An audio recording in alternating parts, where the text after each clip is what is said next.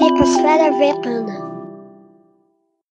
O consumo que é hoje o grande fundamentalismo. Esse, sim, é que é o grande fundamentalismo. Não destruir os recursos naturais, acabar com o desperdício, desenvolver as tecnologias e olhar para o território com suas diferenciações e desigualdades. Tout l'extraordinaire progrès du monde peut être remis en cause par le problème de la faim mondiale. Car la prise de conscience de ce problème conduit les peuples affamés à la révolte.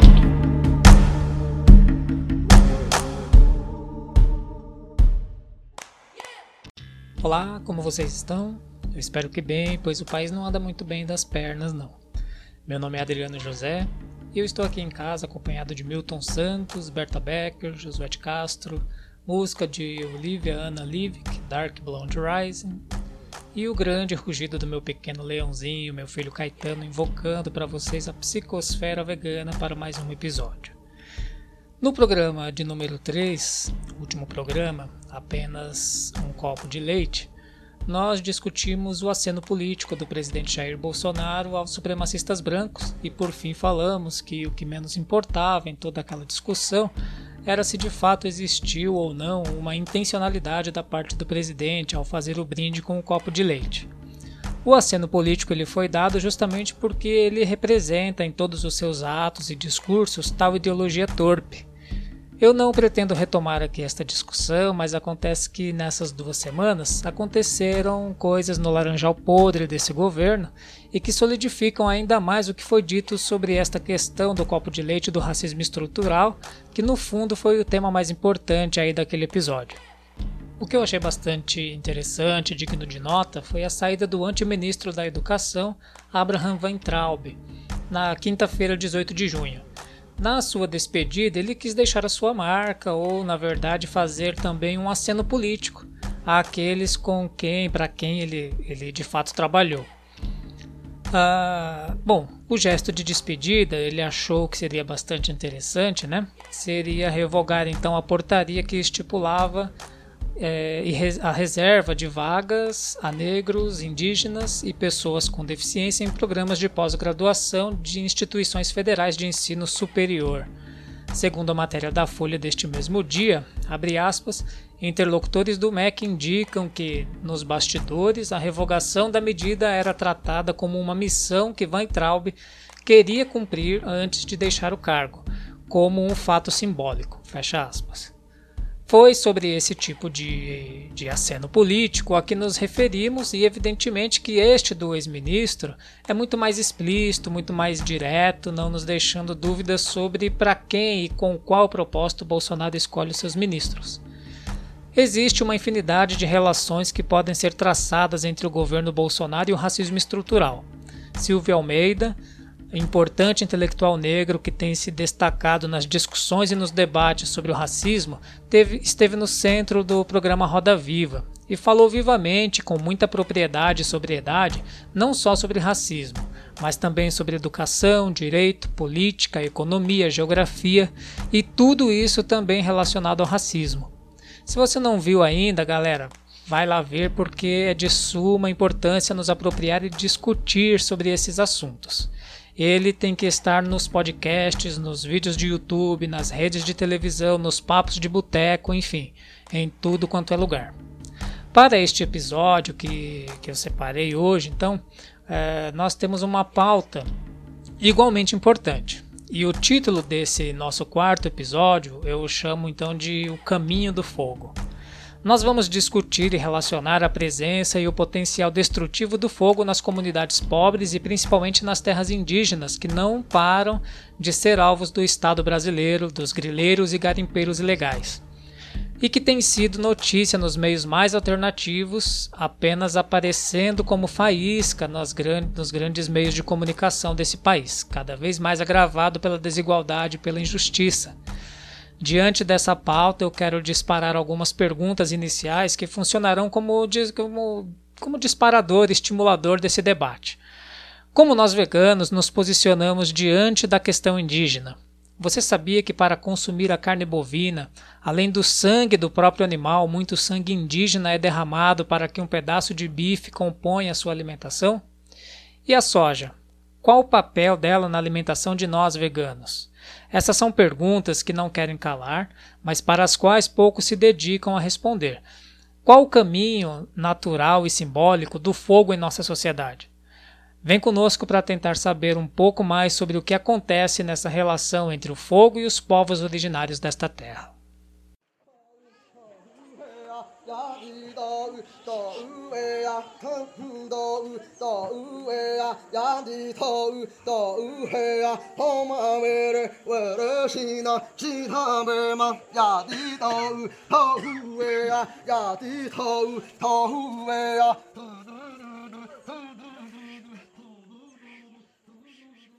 Pessoal, eu tô tentando mandar um vídeo, ele não tá indo.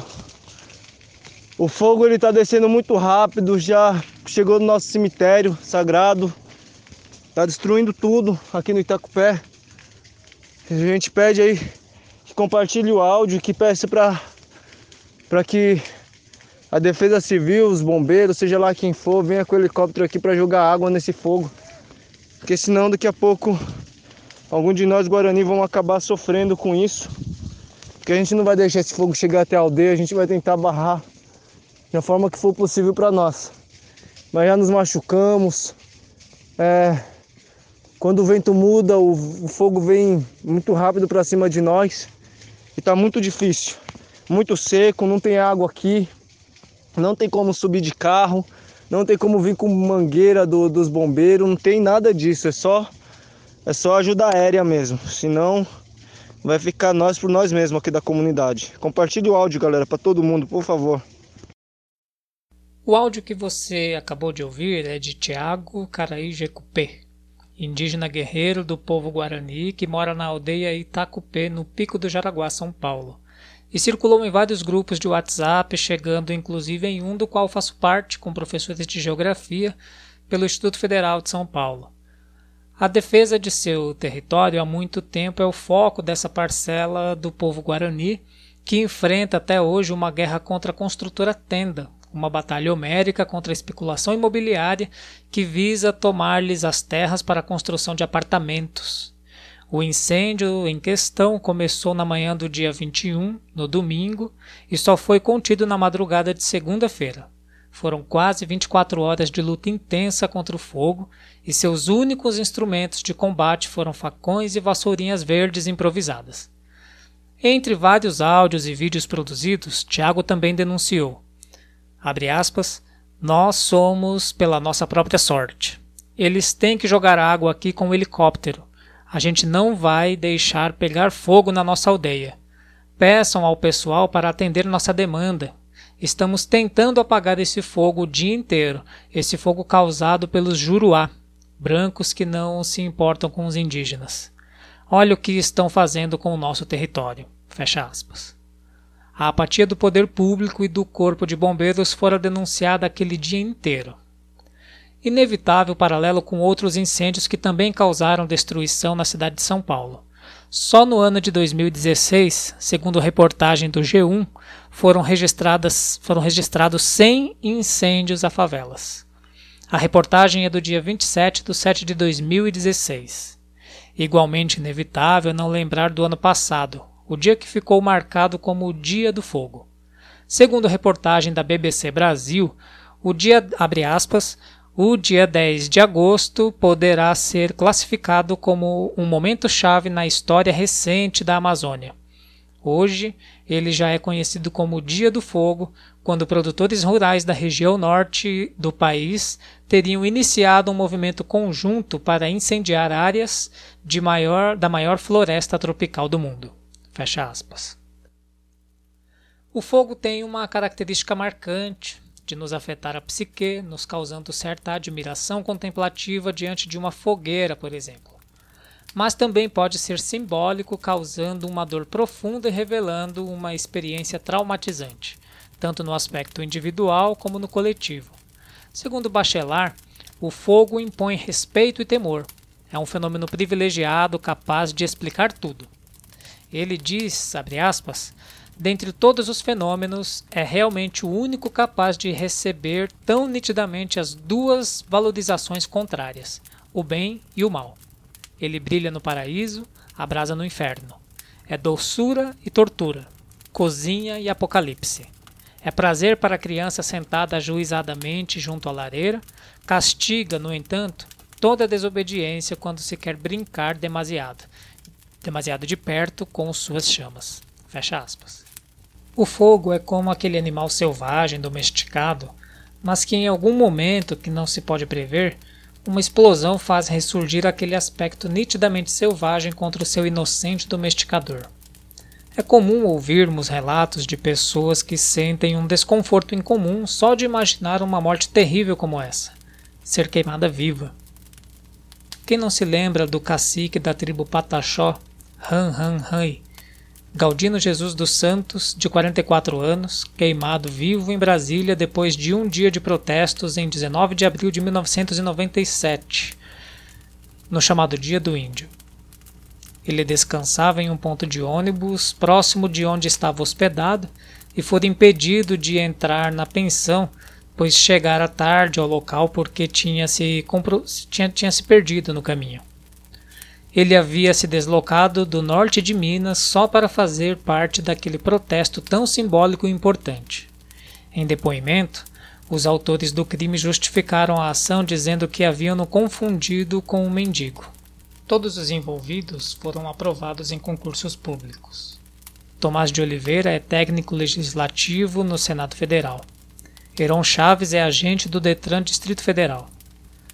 Antônio Novelli é servidor da Secretaria de Saúde do Distrito Federal.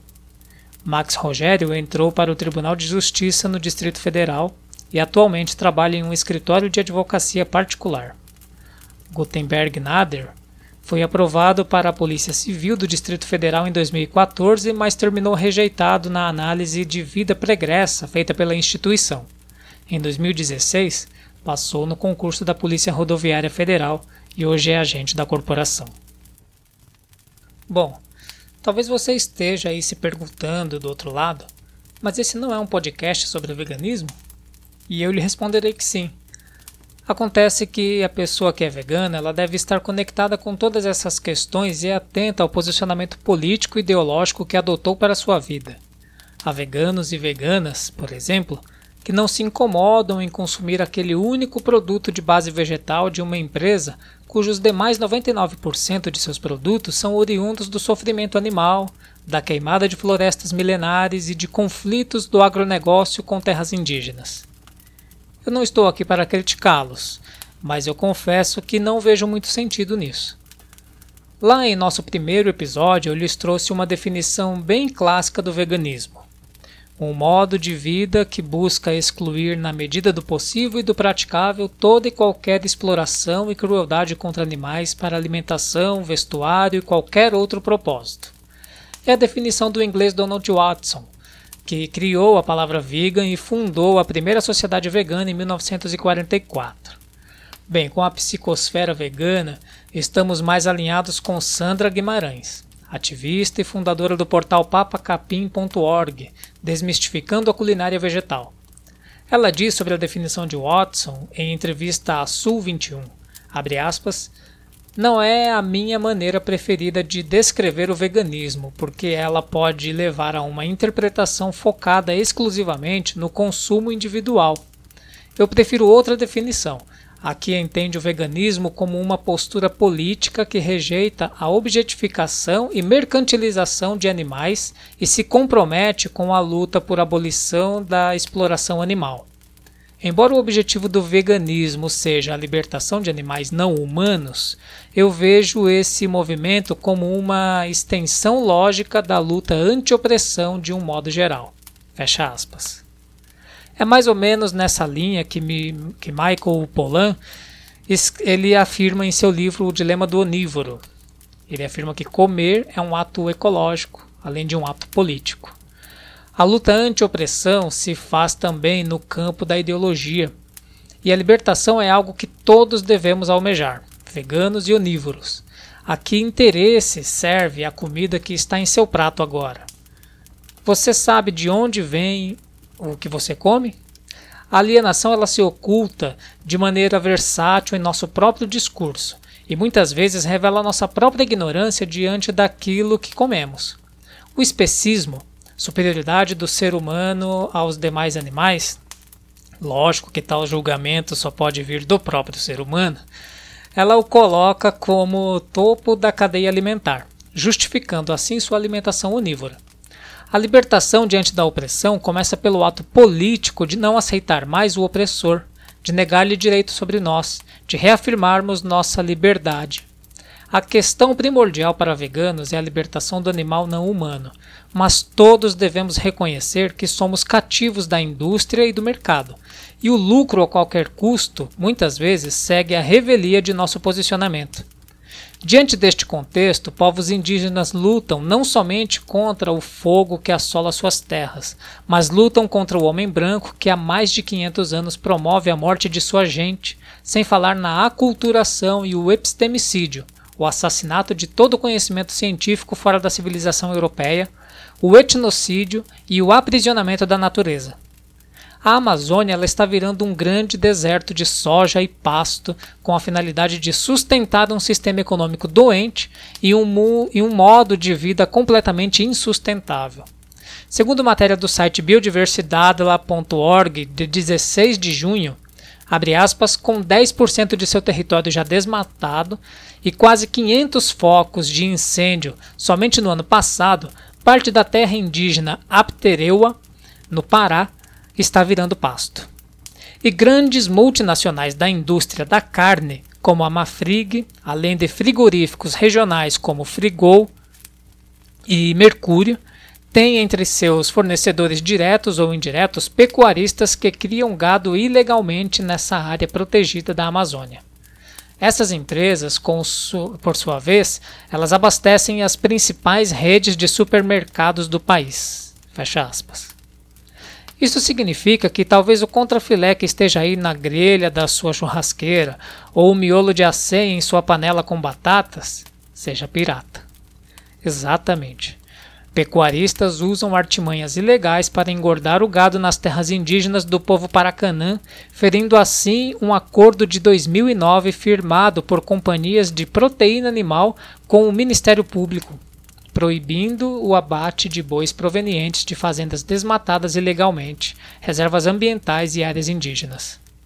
O povo Paracanã é representado principalmente por mulheres na sua comunidade. E segundo o site The Nature Conservancy, elas, aspas, optaram por concentrar os esforços da produção artesanal em três categorias de produtos principais: os cestos de cipó, os acessórios feitos com miçanga e as redes confeccionadas com fibras de tucum. Além de analisar o mercado e sugerir estratégias para melhorias e aperfeiçoamento da produção e comercialização dos produtos, o fortalecimento da gestão na organização indígena foi outro ponto de discussões.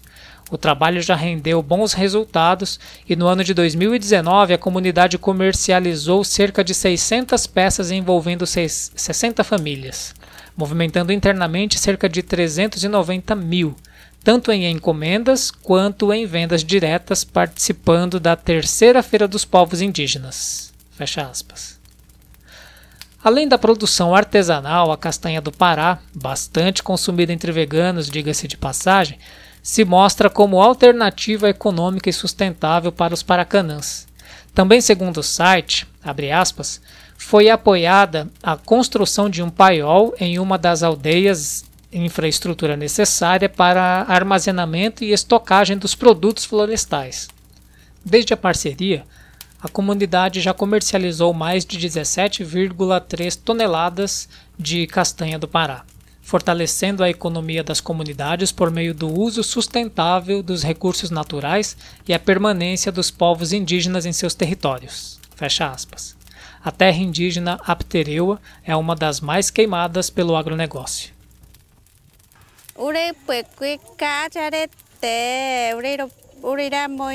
Nossos avós já estavam aqui no Brasil há muito tempo, muito antes de nós nascermos. Os colonizadores atravessavam o mar até descobrir o lugar onde nós estávamos. Foi aqui que eles começaram a falar que essa terra era deles.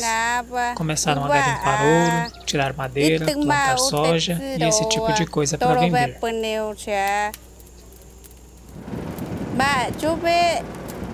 E hoje, os brancos nos ameaçam, falando que essa terra é deles.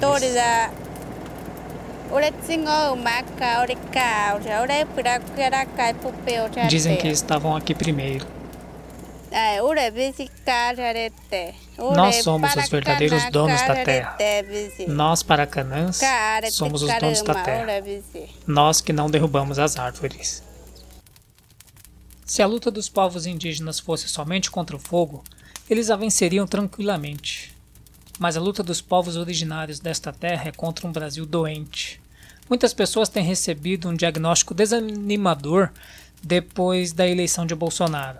Os especialistas dizem que muitos estão ficando depressivos e padecem doentes de Brasil. O tema delicado deste episódio é que os povos indígenas padecem dessa doença há muito tempo mais de 500 anos e ela tem se agravado.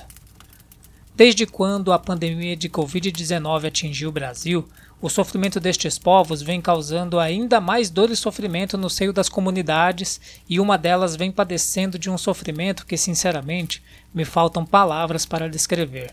Trata-se do povo Yanomami, que vivem na fronteira entre Brasil e Venezuela. Não sou somente eu que não tenho palavras para descrever o que se passa com esse povo. Segundo a reportagem de Eliane Brum ao jornal El País do dia 24 de junho, quarta-feira, abre aspas, três mulheres vivem um horror para o qual será preciso inventar um nome. Fecha aspas. Elas são Sonoma, um grupo da etnia Yanomami, e sua aldeia chama-se Auaris. Segundo a matéria, elas foram levadas juntamente com seus bebês em maio para um hospital em Bela Vista, capital de Roraima, com suspeita de pneumonia. No hospital teriam contraído Covid-19 e as crianças faleceram. Os corpos dos bebês desapareceram, pois, ao que tudo indica, foi cumprido o protocolo de biossegurança e eles foram enterrados no cemitério da cidade. Aqui se intensifica a dor dessas mulheres, e não só delas, mas de todo o povo Yanomami. Ainda segundo a matéria, aspas, nunca, sob nenhuma hipótese, se enterra um corpo. Os corpos são cremados e há um longo ritual para que o morto possa morrer para si e para a comunidade. Os Yanomami não são indivíduos como um branco que vive no Brasil ou na Espanha ou nos Estados Unidos é. Um Yanomami se compreende como parte de uma comunidade e se entrelaça com várias dimensões de mundos visíveis e invisíveis em relações mediadas pelos xamãs. Os rituais de morte devem ser seguidos em todos os detalhes e levam meses e até anos para se concluírem. Várias aldeias vão até a comunidade do morto para participar da cremação, num primeiro momento. As cinzas então são guardadas. Meses depois haverá a segunda parte, quando os visitantes mais uma vez retornam para as celebrações. O morto então será lembrado em seus feitos, em suas desavenças, em todas as marcas importantes de sua trajetória. Será lembrado para então poder ser esquecido, suas marcas serem apagadas e a comunidade seguir adiante. No último ato, as cinzas dos mortos são diluídas em mingau de banana para que aquele que morreu se dissipe no corpo de todos. O ritual faz o morto morrer também para, é, como memória para que os vivos possam viver. Se o ritual não for realizado, o morto não poderá ser esquecido nem se deixará esquecer, o que provoca muito mal a seus parentes e a toda a comunidade. O ritual de morte dos Yanomami é de uma extrema complexidade e sabedoria em sua simbologia. O rito é coletivo e é também momento de estabelecer relações sociopolíticas e até amorosas. Ao final, há apenas um morto, o que morreu, e não vivos que seguem mortos por não terem sido capazes de fazer o luto. como acontece tantas vezes no mundo dos brancos, que já não tem tempo nem espaço para fazer a transmutação da falta em ausência de que fala Carlos Drummond de Andrade. Fecha aspas. O vírus tem se espalhado na comunidade por conta da intensificação das atividades de garimpo ilegal em suas terras, para as quais o Estado brasileiro descaradamente tem fechado os olhos. Dário Copenaua, representante do povo Yanomami, se manifestou sobre o impasse. Aspas, é um enorme desrespeito com a nossa cultura. Os corpos são enterrados sem que ninguém explique nada, sem que as famílias sejam consultadas, sem que peçam autorizações para as mães. Elas não sabem onde seus filhos estão enterrados. Eu, que sou representante, não tenho nenhuma ideia de onde estão enterrados. Queremos saber onde estão e quando poderemos desenterrar os corpos para levá-los para a aldeia, onde nasceram e cresceram, onde seus pais, seus tios, seus primos estão morando, onde a alma da criança pode ser feliz. Entendemos a necessidade dos protocolos de biossegurança mas precisamos ter informação e compreender o que vai acontecer. Precisamos saber quando os corpos serão devolvidos. Queremos saber quanto tempo o vírus sobrevive no corpo. Se os infectologistas nos explicam, a gente entende e pode respeitar. E podemos transmitir essa informação para a comunidade. Fecha aspas. Nós nunca entenderemos as dimensões desse sofrimento. Nós mal sabemos o que significa fazer parte de uma comunidade. O geógrafo Milton Santos uma vez afirmou que nós escolhemos ser europeus. Isso significa que absorvemos todos os valores e formas de lidar com a vida da civilização branca europeia. Outros dois geógrafos, Rasbaer e Porto Gonçalves, também afirmam de maneira enfática que, abre aspas, continuamos a fazer um enorme esforço para sermos de primeiro mundo, para mostrarmos que não somos índios, tendo mais vergonha de nos parecermos com os povos originários do que vergonha do etnocídio que contra eles praticamos. Os povos Yanomami e Yekiwana lançaram a campanha hashtag Fora Garimpo Fora Covid para pedir a nossa ajuda na luta contra os mais de 20 mil garimpeiros que estão espalhando a Covid-19 em suas terras. Essa é a mensagem dos Yanomami e Equana para todo o planeta. Nós não queremos garimpo em nossa terra. Nós conhecemos nossos direitos e sabemos que o garimpo da terra indígena é ilegal. Vocês brancos fizeram essa lei, mas vocês mesmos não estão cumprindo. Nós sabemos cuidar da nossa terra floresta. Estamos revoltados porque ainda existe garimpo dentro das nossas comunidades. Queremos ação. Nossos avós e tios morreram por causa dos garimpeiros. Nós não queremos repetir essa história do massacre. Somos guerreiros Yanomami e Equana. E dissemos todos juntos: Bora garimpo!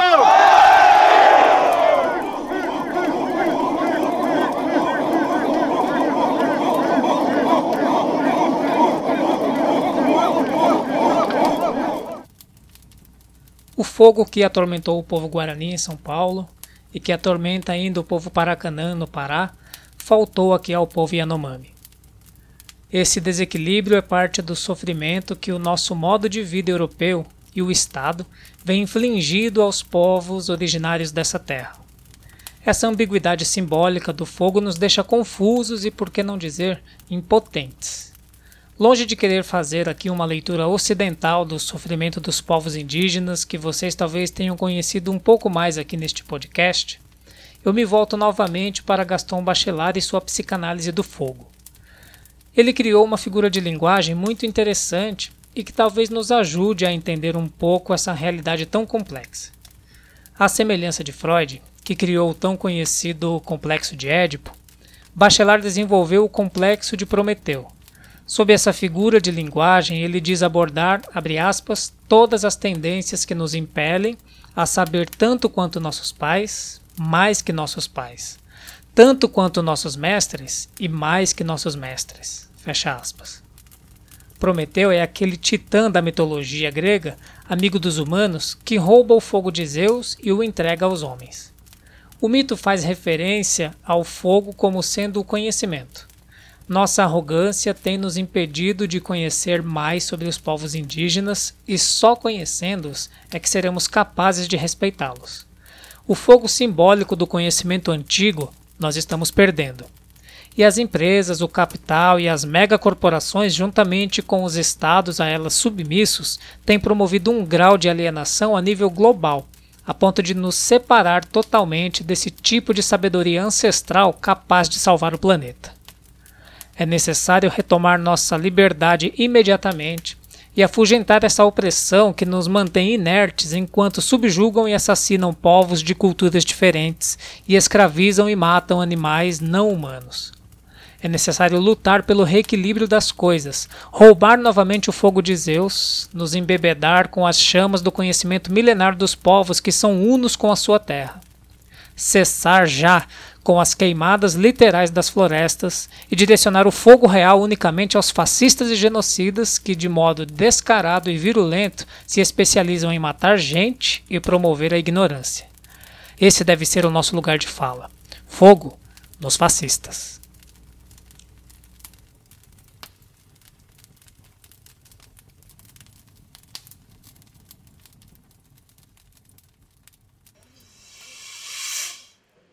Muito bem, estamos terminando mais esse episódio, que eu espero que tenha aquecido vossos corações diante da frieza e crueldade que essa pandemia tem alastrado o mundo afora. Eu pensei este episódio como uma espécie de mini documentário, eu espero que tenham gostado. Tem sido cada vez mais claro para mim que não dá para lutar por uma causa, seja ela qual for, sem estarmos conectados holisticamente com as demais questões ambientais, políticas, espirituais e ambientais que nos afetam de um modo ou de outro. Sobre a campanha hashtag Fora Garimpo, Fora Covid dos Yanomami e Equa, tem uma petição que estará nas descrições desse episódio, em todas as plataformas onde estamos. Também estarei divulgando ela através das nossas redes sociais, para que vocês possam ir lá e assinar a petição no Instagram, arroba Psicosfera Vegana, no meu Facebook pessoal. E estamos agora também no Twitter. Segue a gente lá, arroba PsicosferaV. Sugestões, críticas, perguntas, elogios, vocês podem usar as nossas redes sociais, assim como também o nosso e-mail psicosferavegana.gmail.com. Gente, esse é um assunto, essa pauta é de extrema necessidade e precisa do nosso engajamento pessoal nesta questão. Quando eu comecei a fazer a pesquisa deste episódio para organizar a pauta, eu fiquei muito surpreso por achar um único texto sobre veganismo e a questão indígena. Pode ser que haja mais, mas eu mesmo não achei. O texto em questão está em um blog chamado Pensando ao Contrário, que é de uma bióloga chamada Camila Arvoredo.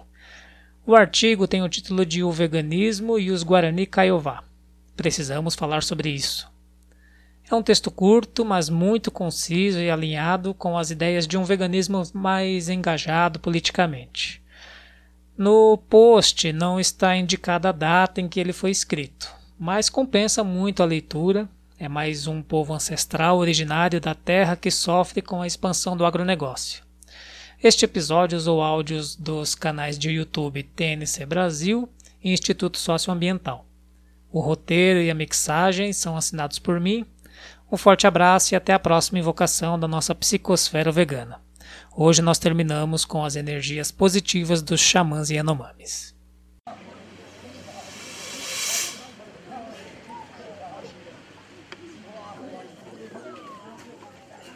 사